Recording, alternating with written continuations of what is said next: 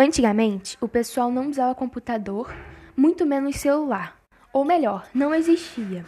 Nos séculos atuais, com avanços na tecnologia, as pessoas que viviam na era onde só usavam livros para pesquisar e cartas para se comunicar estão tendo que aprender tudo isso, nem que seja só um pouquinho, para conseguir essa, se adequar no novo século.